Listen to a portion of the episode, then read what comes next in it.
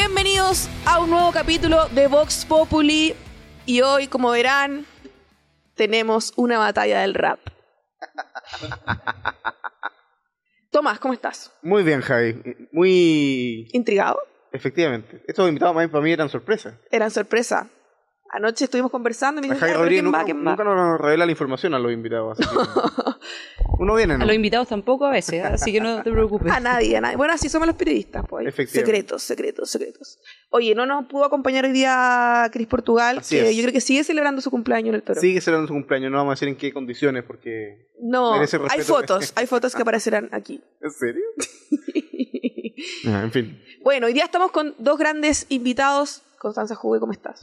Muy bien, muy buenos días, Javi. Muy contenta de estar acá una vez más. Oye, muy pocas personas han repetido el plato. Creo que solo tú. Sí, yo creo que por eso así me siento, me siento privilegiada de estar en este espacio. Privilegios, privilegios. Privilegio. ¿Cómo está Cristian Araya? Muchas gracias, Javi, por la invitación. Primera vez, así que esta es mi primera Y vez. última. Dependerá cómo nos va, pero gracias por la invitación y un saludo a todos los que están viendo y aprovechar de saludar a la Connie y a, y a Tomás, con quien nos vemos normalmente los días lunes en Nuevas Voces de Agricultura. Bueno, la publicidad va después, ¿ah? Ya, así que no. Es otro, conflicto este, de interés. el- este otro, este otro programa igual. Eh, bueno, chicos, eh, primero, qué bueno que estén participando en este programa. Yo los traje para que peleen, así que dale. Nosotros estamos absolutamente abiertos al diálogo, hay puntos de encuentro, tenemos que trabajar juntos. Eso es parte de lo que me mueve, me llama la atención que nos invite a, a pelear. Es que yo estoy no como me siento cómodo con este... ¿Por ¿Ah? qué ¿Por te qué? confundí? Porque, porque yo, por lo que yo entiendo, como que los republicanos están como censurados, ¿no? ¿Por qué? No sé, como que los mandaron a. Ah, los consejeros. Ah, ya no sé, pues explíquenme ustedes. pues. Los sellos. Son decisiones que me sobrepasan. Nada, hablando... Tomás no está en ese chat. Pero quizá Cristian está en, el- en ese chat donde, Donde censuran. donde sí, Ah. donde No, sí no. censuraron. No, no, lo cierto es que lo que, se- lo que pasó es que se hizo un llamado a, a ser mucho más cuidadoso, hay un ánimo de buscar cualquier paso en falso, de eh, descontextualizar. O sea, hoy muchos medios de comunicación están dispuestos a publicar cualquier cosa. Incluso ayer el lanzamiento oye, de un pero- lápiz. Ya, pero no te Eso- ponga. eso fue- Oye, pero eso no, fue- no, te ponga, no te pongas Elisa Loncón de que la culpa lo tienen los medios No, por cuando- Araya, cuando- si eso cuarto no. poder, como le Ah, el cuarto cuando- poder ahí, cuando la montón de- maquinación de los medios de No, comunicación. pero un montón de medios No, empieza a publicar, por ejemplo, el lanzamiento de un lápiz. Ay, ayer, ayer aparecía eh, Johannes Kaiser dispara un lápiz en, en un medio de comunicación serio. Dispara un lápiz al jefe de bancada, ya era, ya en fondo ridículo. Cuando se empiezan a buscar entrevistas. Igual fue curioso.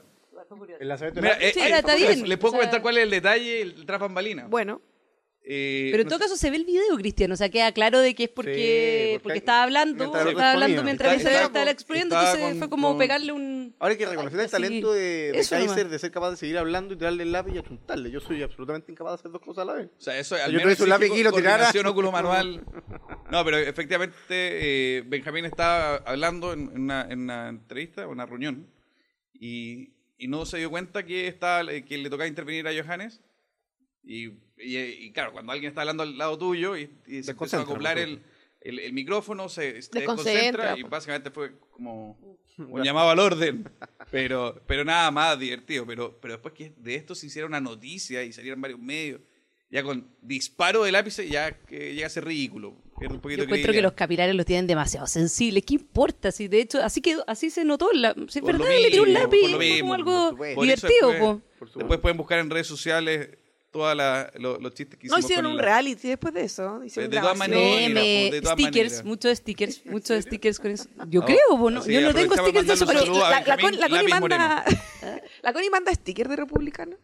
eh, Hay algunos de cast que son divertidos. mm, no, sé, es que tengo re poco, fíjate, tengo más de la Eli Matei. ¿En serio? De la Eli Matei tengo muchos, muchos ¿Por stickers. qué?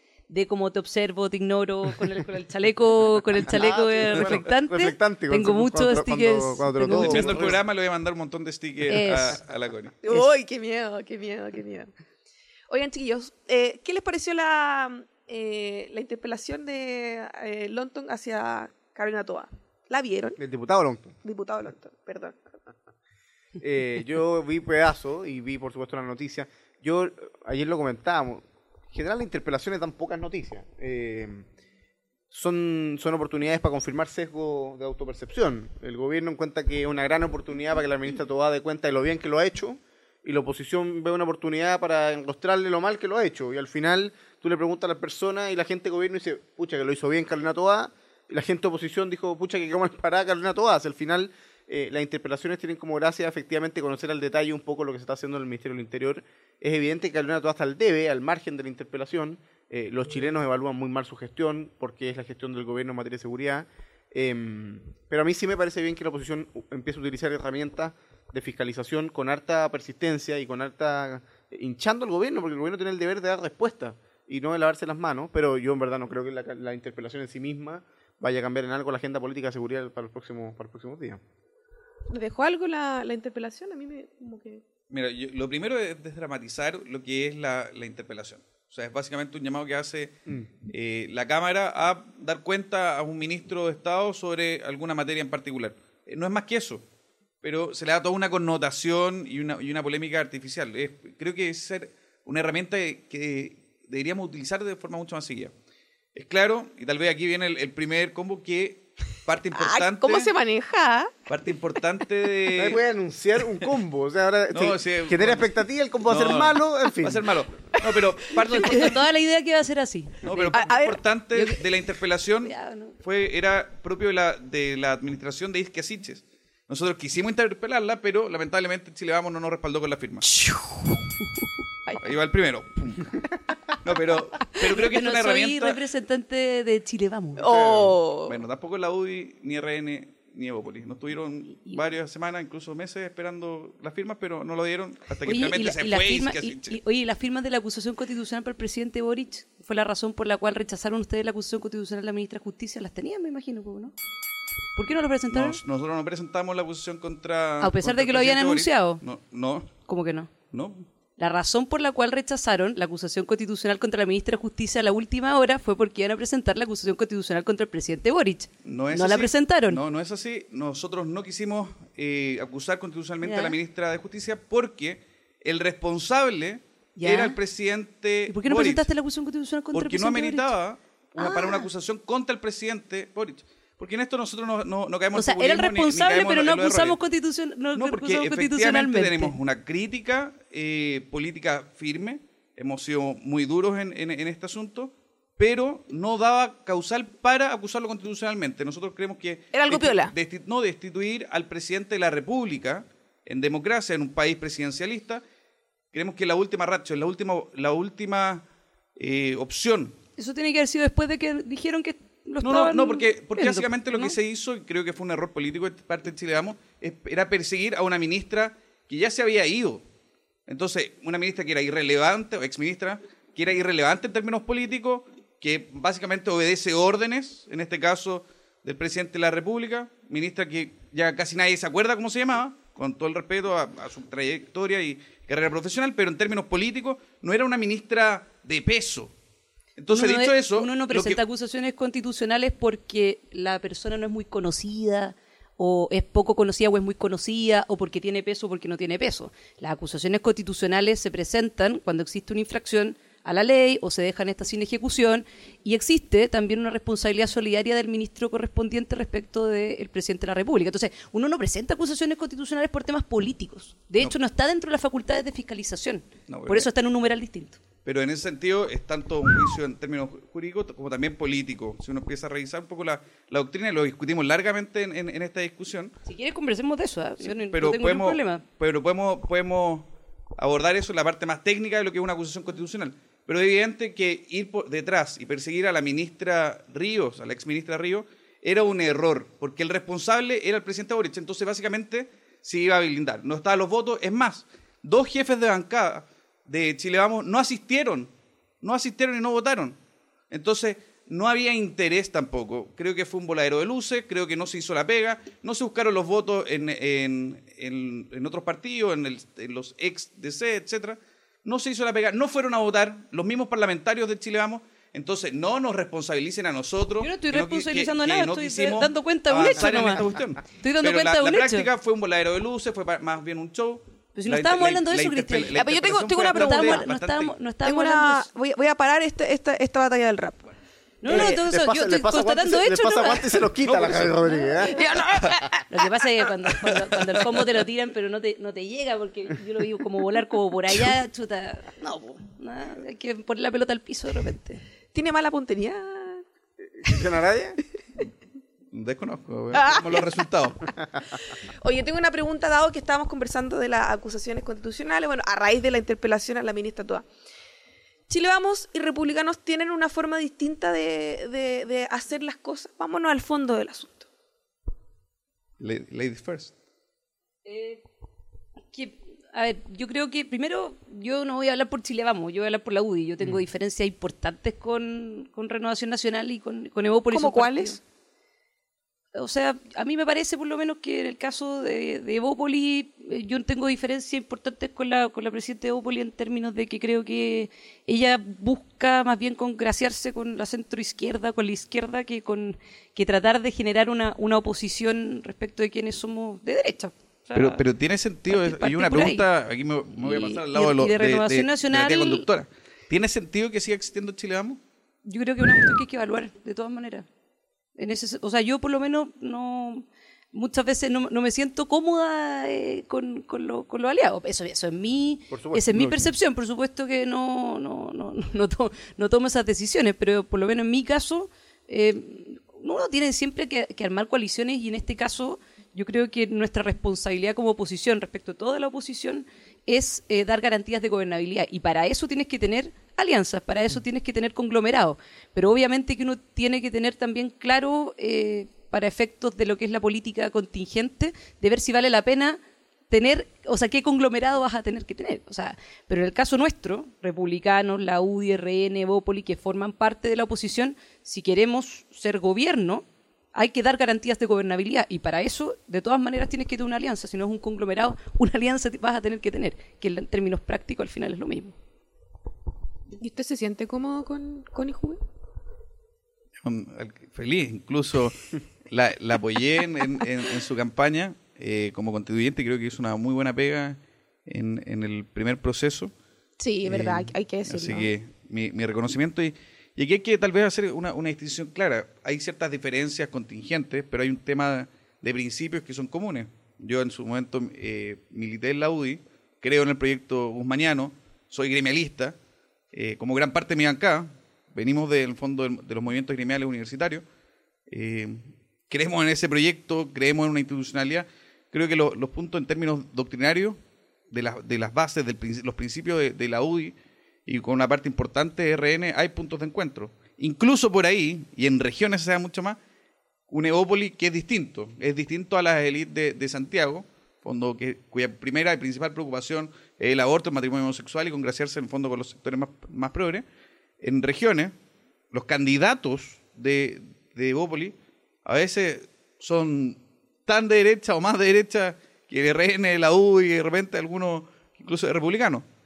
Tenemos, un- tenemos por ejemplo, el gobernador de la Araucanía, quien ya, Luciano. eh, Alejandro Martínez, eh, presidente del Partido Republicano en la Araucanía, ya manifestó públicamente nuestro respaldo a, a Luciano Ría, quien va independiente en Cupo Evópoli, pero Comparten principios. pero compartimos 100% al principio que defiende, promueve y cree eh, Luciano Ría. Y creo que lo ha hecho muy, muy bien como gobernador.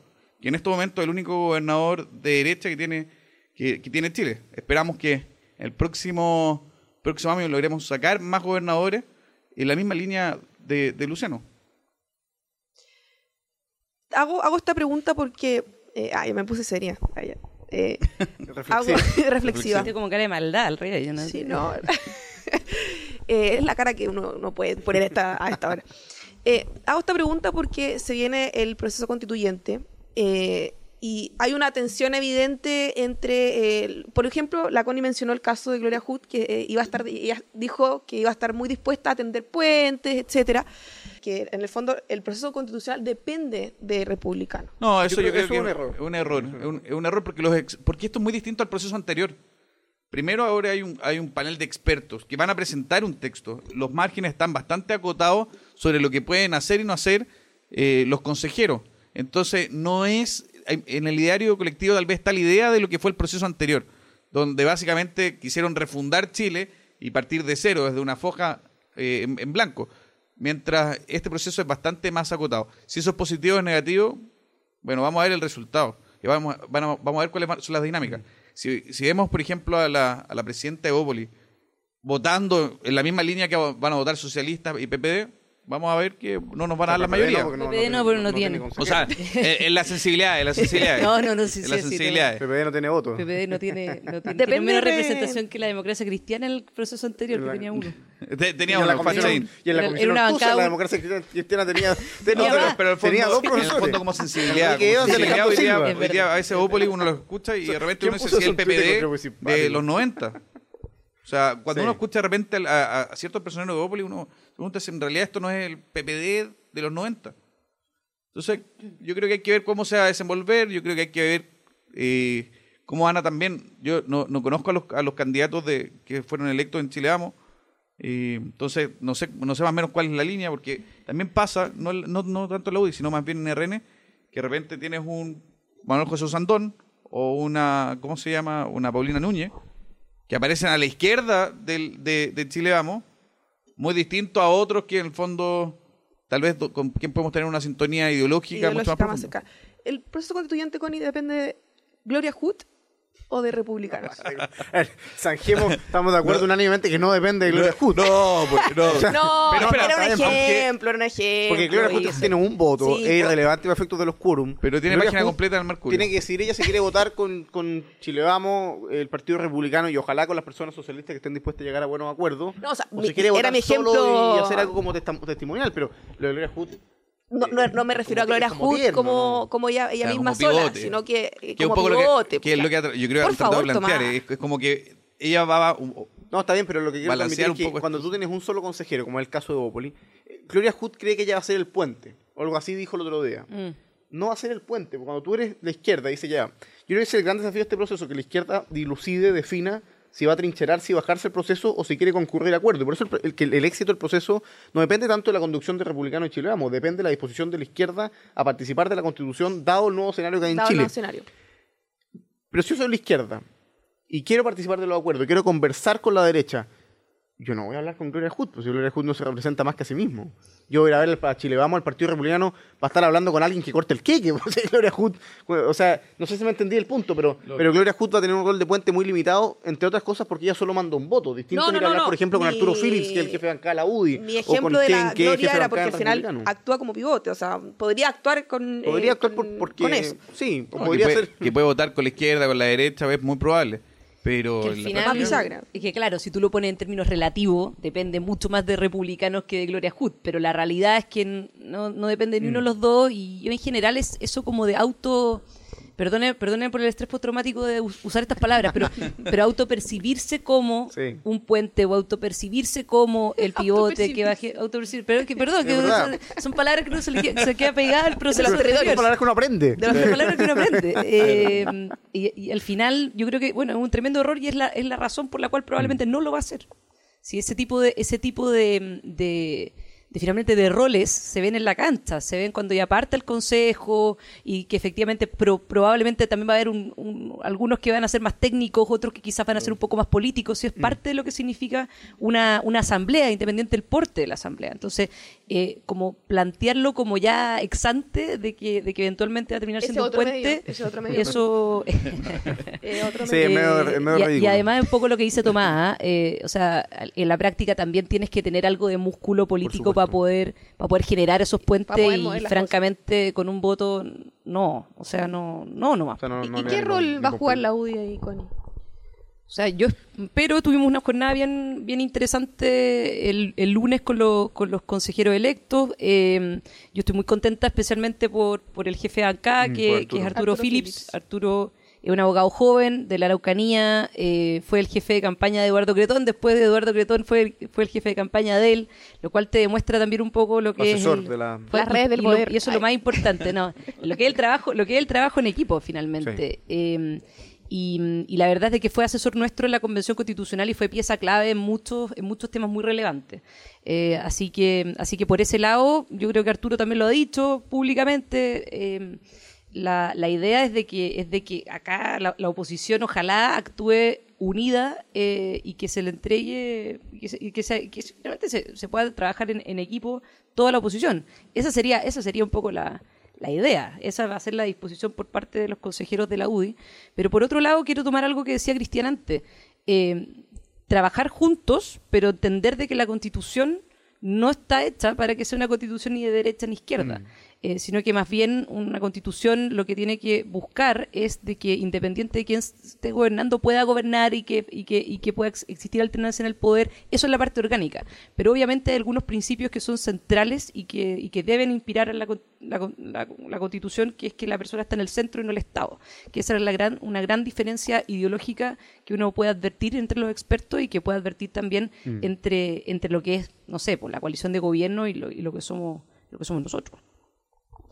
Estamos llegando al final de este programa, pero yo no quiero cerrarlo sin antes tomarme un minuto de, de confianza. No, Chuta. que ustedes se lo tomen. Eh, yo sé que la CONI no representa Chile Vamos, pero para estos efectos sí. Ah. Eh, ahora sí. ¿Eso es una carga o un, un beneficio, Connie?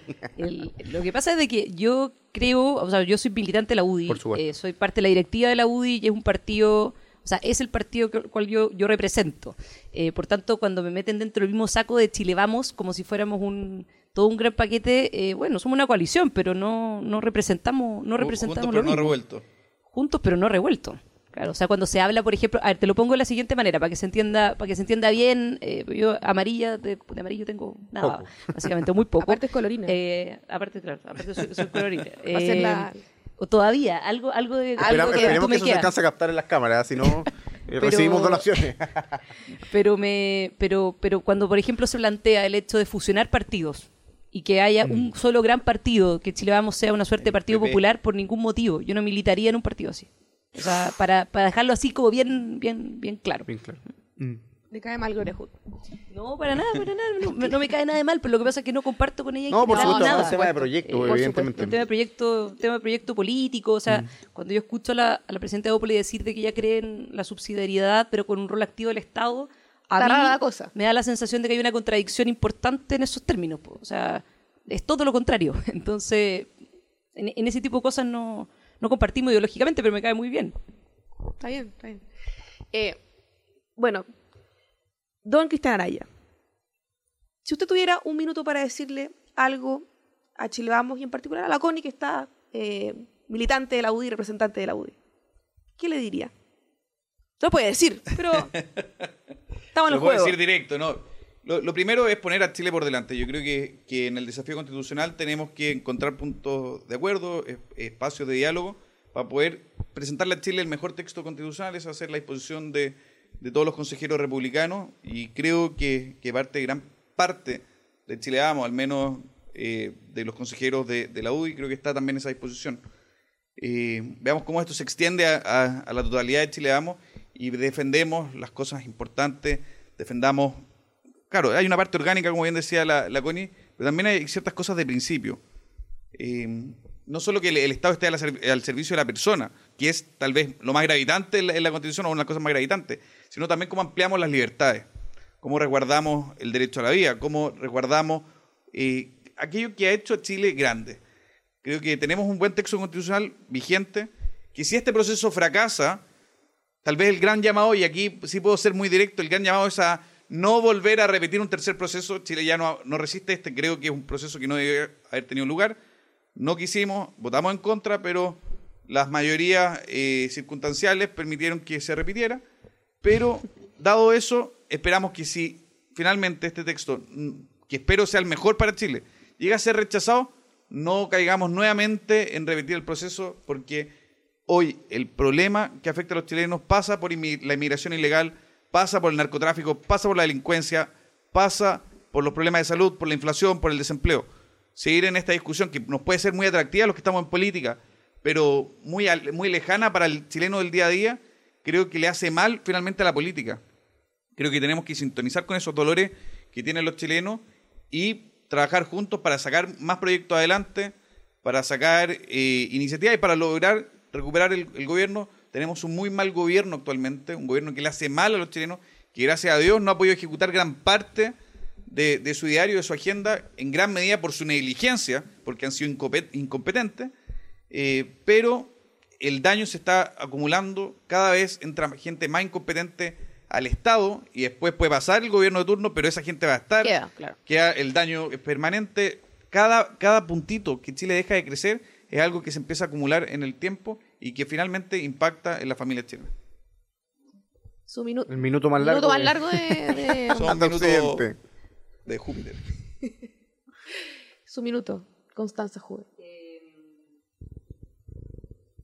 A ver, yo creo que a mí me, gusta que, que- que la actitud hoy día de, de Partido Republicano sea buscar acuerdos, alianza, eh, la palomita de la paz. O sea, me parece, me parece perfecto porque por lo menos en la, en la etapa de la, de las elecciones no fue así.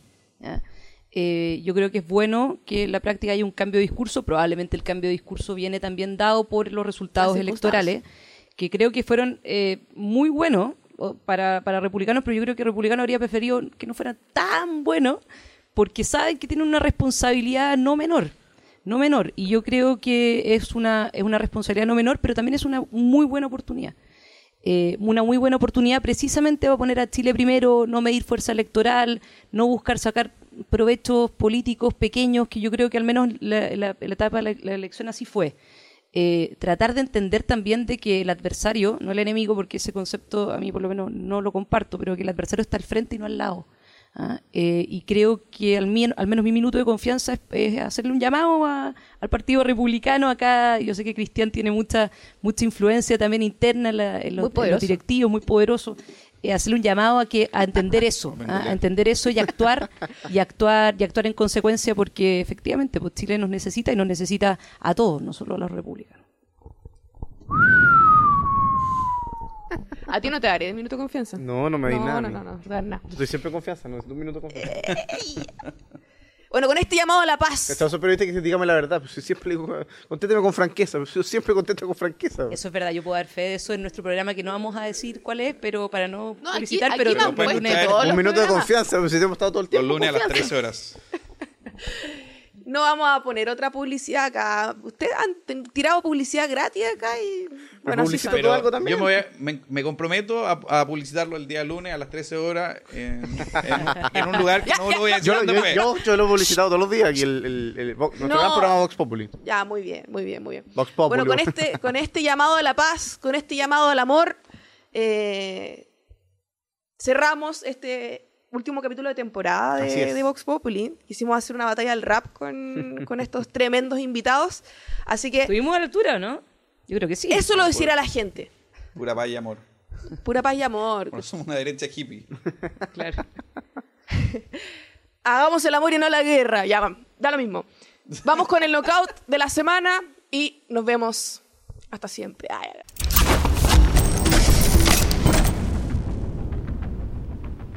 Yo no quería pegar este knockout, pero el pueblo lo pidió en mi golpe final. El knockout de la semana para su excelencia el presidente Gabriel Boric. Estuvo calladito durante semanas y ahora que viajó a la Araucanía, ninguna palabra para hablar de seguridad. No, si para el día que nos pidan.